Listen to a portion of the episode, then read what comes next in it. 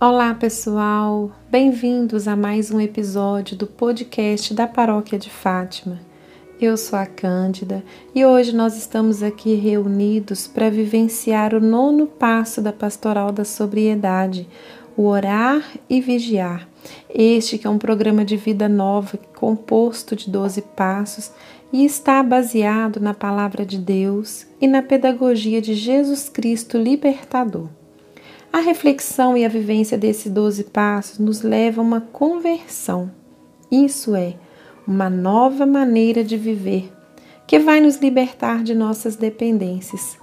A nossa conversão e a nossa libertação não serão imediatas.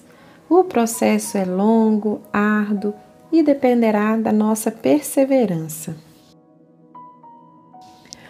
Para orar e vigiar, a fim de não cair em tentação, é necessário ser uma pessoa moderada e sóbria, praticante da oração diária no amor mútuo. Conservar o amor de Deus em nós significa também amar o irmão. Somente na pedagogia do amor de Deus é que nos libertamos dos pecados. Um homem orante é um homem hospitaleiro. Acolhe incondicionalmente, principalmente os necessitados, e o faz sem murmurar. Uma pessoa orante vive de acordo com a graça recebida de Deus e se coloca a serviço dos irmãos, porque é Deus que nos concede a graça de orar e servir. Não basta falar de amor de Deus, é necessário vivê-lo através da oração colocada em prática isso é, o serviço fraterno para que em tudo Deus seja glorificado. É Jesus quem nos ensina a orar e vigiar.